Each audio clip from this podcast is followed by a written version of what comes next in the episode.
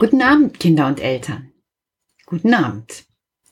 Ich habe euch ja gestern gesagt, dass ich noch eine Geschichte erzählen wollte von einem Treffen mit einem weiteren Tier und damit starte ich einmal heute.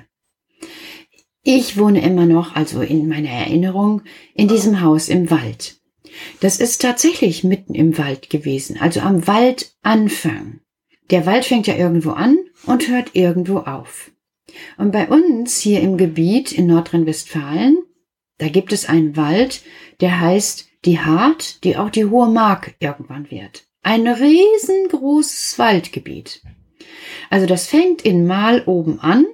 Die Hart, da kann man reingehen. Fahrt ihr vielleicht schon mal bei Mutter Wena zum Reiten. Und das geht bis nach Münster rauf und noch weiter. Also ein riesengroßer Wald. Dazwischen gibt es wirklich Stellen, wo kilometerweit nur Bäume sind. Also ich habe das schon mal erlebt das kenne ich auch von mehreren, die gesagt haben, ich hatte plötzlich das Gefühl, ich bin mitten in einem Wald und weiß gar nicht mehr, wo ich bin. Ja, genau. So ist das im Wald. Man sieht den Wald vor lauter Bäumen nicht. Das heißt, man kann darin schnell auch, wenn man nicht aufpasst, die Orientierung verlieren. Deshalb gibt es im Wald so viele Schilder. Das hat man heutzutage gemacht, damit die Leute dann eben aufpassen und sich orientieren können.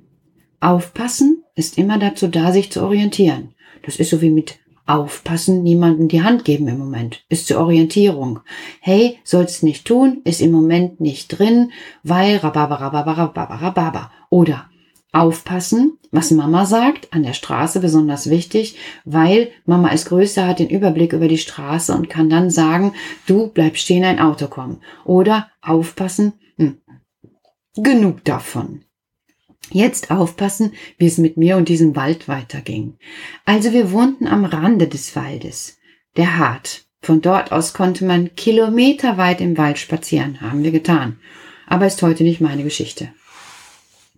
An einem Tag stand ich vor unserem Haus, also diesem langen mit vielen Fenstern und Türen, was eben dort stand, wo der Wald anfängt. Und ich wollte noch spielen. Es war Sommer, es war warm, und da wird es ja abends sehr spät dunkel, und wir hatten Ferien, deshalb durften wir alle lange aufbleiben. Und das ist das Tolle, also im Wald kann man jederzeit unendlich viel spielen draußen. Ohne Eltern natürlich. Ist herrlich, sage ich euch.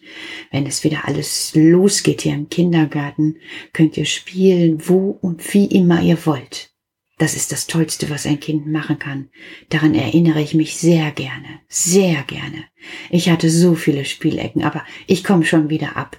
Nächstes Mal erzähle ich euch von meinen Spielecken. Jetzt erzähle ich euch von diesem Abend. Also es war Sommer, wir hatten Ferien und es war ziemlich warm draußen. Das ist so, wenn es warm draußen ist und der Abend kommt, dann bleibt die Hitze in der Luft. Es dunkelt langsam, die Hitze ist in der Luft und es scheint, als würde einen die Hitze und die Luft so angenehm umhüllen. Langsam kommt die Müdigkeit dazu und dann entsteht etwas ganz Besonderes in mir. Hitze, langsames Dunkel, und Müdigkeit erzeugen so ein Gefühl, als wäre ich sehr, sehr, sehr in der Welt. So als wüsste ich viel mehr von der Welt als sonst, wenn es hell ist. So ganz intensiv kann man sagen.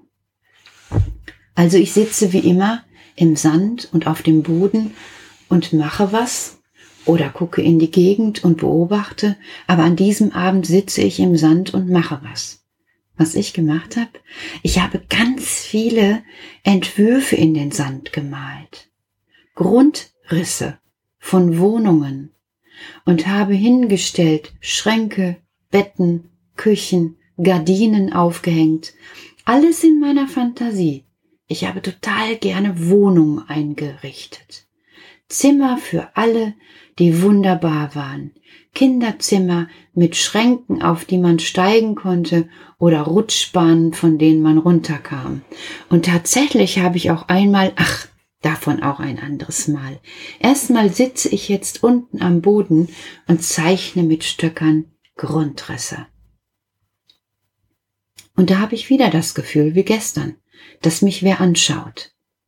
Und ich drehe mich um und schaue auf und tatsächlich, da sitzt eine Katze auf dem Dach. Aber nicht so eine, so wie ihr die kennt, sondern eine riesengroße Katze. Ich denk, die ist doch aus irgendeinem Zoo ausgebrochen und guck mir die Katze an und die Katze guckt mich an und die Katze hat spitze Ohren und oben an den Ohren hat sie lange Haare. Das sieht klasse aus. Und die Katze schaut mich an und bewegt sich dann sehr geschmeidig und sehr langsam über das Hausdach hinweg und entschwindet meinem Blick. Ich denke, das war eine schöne Katze und geh rein und sag zu meiner Mama, du stell dir mal vor, gerade saß eine Katze auf unserem Hausdach. Die war total groß und die hatte so Haare an den Petra, hat meine Mama gesagt, da passt du nächste Mal auf und kommst sofort rein. Ich denk, was hat die denn? Das gibt's doch gar nicht. Warum soll ich denn reinkommen, wenn eine Katze da ist und meine Mutter sagt, das war bestimmt ein Luchs? Ich wusste gar nicht, was ein Luchs ist.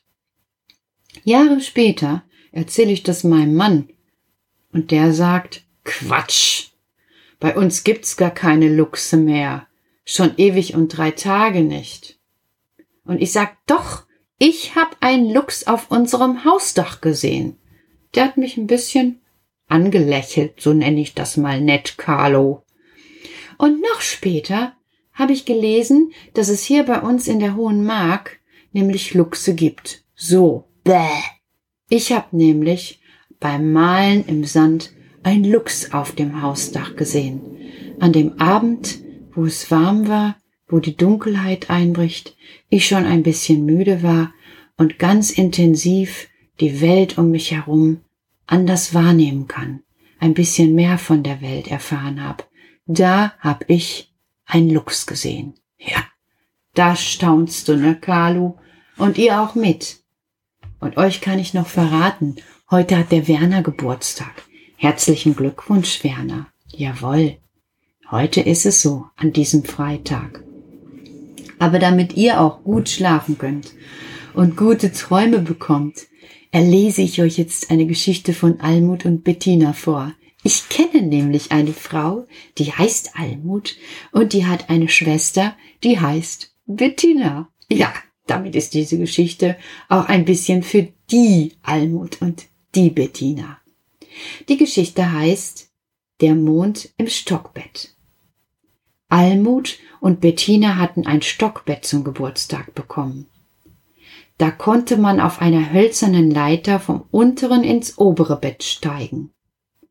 Als die Mutter am Abend fragte, Wollt ihr denn heute schon in eurem neuen Bett schlafen? Da sagten sie, Ach nein, denn sie hatten beide ein bisschen Angst. Das Bett stand nämlich noch im Wohnzimmer neben dem Geburtstagstisch. Und da hatten sie ja noch nie geschlafen. So kam es also, dass das Bett in der ersten Nacht leer stand. Da schaute plötzlich der Mond zum Fenster hinein und sah das leere Stockbett. Ach, dachte der Mond, da möchte ich mich wohl hineinlegen. Heute ist es ohnehin so neblig und kalt hier draußen, da vermissen mich die Leute gar nicht am Himmel. Und schnell schlüpfte er durchs Fenster ins Wohnzimmer und legte sich in das obere Bett. Da schlief er bis zum Morgen, und als er die Mutter im Haus hörte, flog er schnell zurück zum Himmel. Er hatte es so eilig, dass er gar nicht mehr dazu kam, das Bett ordentlich zu machen. So wunderten sich Almut und Bettina über die tiefe Delle im oberen Bett. Es sah aus, als habe ein großer Kürbis darin gelegen. Auch in der nächsten Nacht blieb das neue Stockbett noch leer, und der Mond dachte, hei, das ist eine feine Sache. Wenn das Bett immer leer steht, werde ich jetzt jede Nacht hier schlafen. Und er schlief noch einmal im oberen Bett. Am folgenden Tag kam das Bett in Almuts und Bettinas Zimmer. aber keine von beiden wollte im oberen Bett schlafen, denn sie hatten ein bisschen Angst, dass sie herausfallen könnten. Und so schliefen sie beide im unteren Bett. Als der Mond in der Nacht ins Wohnzimmer schaute und das Stockbett nicht mehr dastand, war er ein bisschen traurig. Er hatte sich schon auf das weiche Bett gefreut. Langsam ging er ums ganze Haus herum und leuchtete in alle Fenster hinein. Endlich fand er das Bett in Almuts und Bettinas Zimmer wieder. Und das obere Bett war immer noch frei. Der Mond schaute nicht mehr so genau hin, und darum merkte er gar nicht, dass im unteren Bett zwei Mädchen schliefen. Er schlüpfte also wieder durch das Fenster und legte sich gemütlich ins obere Bett, zog die Decke über die Ohren und schlief ein. Im unteren Bett ging's derweilen so zu. Immer wenn sich Bettina im Schlaf umdrehte, wachte Almut auf und schimpfte Au. Du hast schon wieder mich gestoßen. Und wenn sich Almut umdrehte, schimpfte Bettina Au. Schon wieder hast du mich gestoßen. Schließlich sagte Almut Jetzt wird es mir aber zu dumm und stieg ins obere Bett. Aber da lag was Dickes, Rundes unter der Bettdecke. Jetzt hat Bettina auch noch ihren ollen Kürbis in mein Bett gelegt, schimpfte Almut, und sie gab dem dicken Kürbis einen Schubs, dass er aus dem Bett herausfiel. Bums! Das ganze Bett wackelte, so einen Bums hatte das gegeben.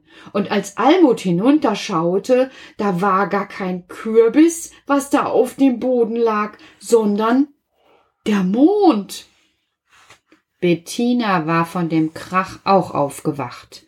Und jetzt sahen sie beide, dass der Mond vom Fall große Risse bekommen hatte und aus der Nase blutete.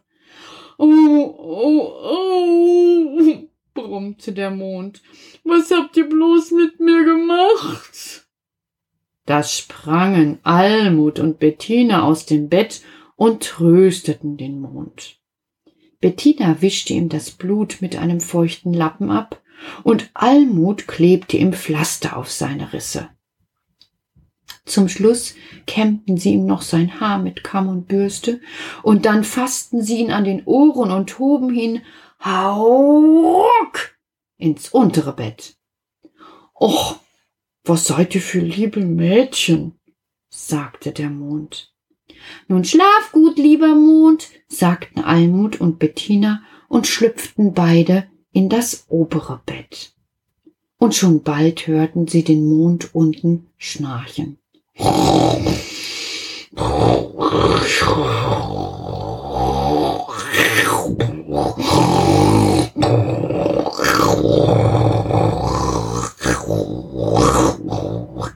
Am nächsten Morgen war der Mond weg.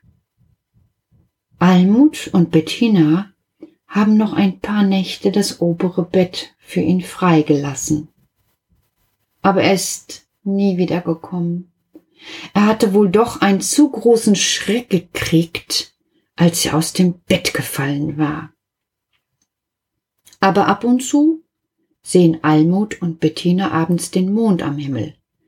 Und wenn sie ganz genau hinsehen, erkennen sie auch noch seine Risse und die Pflaster, die Almut darüber geklebt hat. Was? Du glaubst mir nicht, Pauline?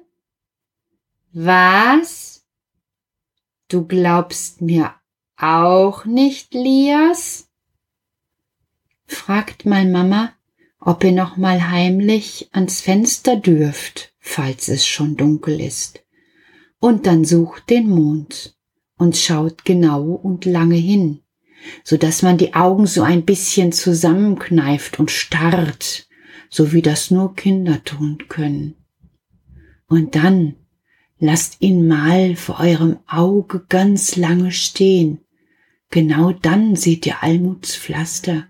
Und wer es aushält, noch ein bisschen länger so zu starren, sieht vielleicht, wie der Mond euch zuzwinkert. Gute Nacht. Guten Abend, gute Nacht. Mit Rosen bedacht, mit Näglein besteckt, schlüpf unter die Deck, morgen früh, weil Gott will, wirst du wieder geweckt, morgen früh, weil Gott will, wirst du wieder geweckt. Guten Abend, gute Nacht, von Englein bewacht, die zeigen im Traum. Dir Christkindleins Baum, schlaft nun selig und süß, schau im Traumsparadies, schlaft nun selig und süß, schau im Traumsparadies.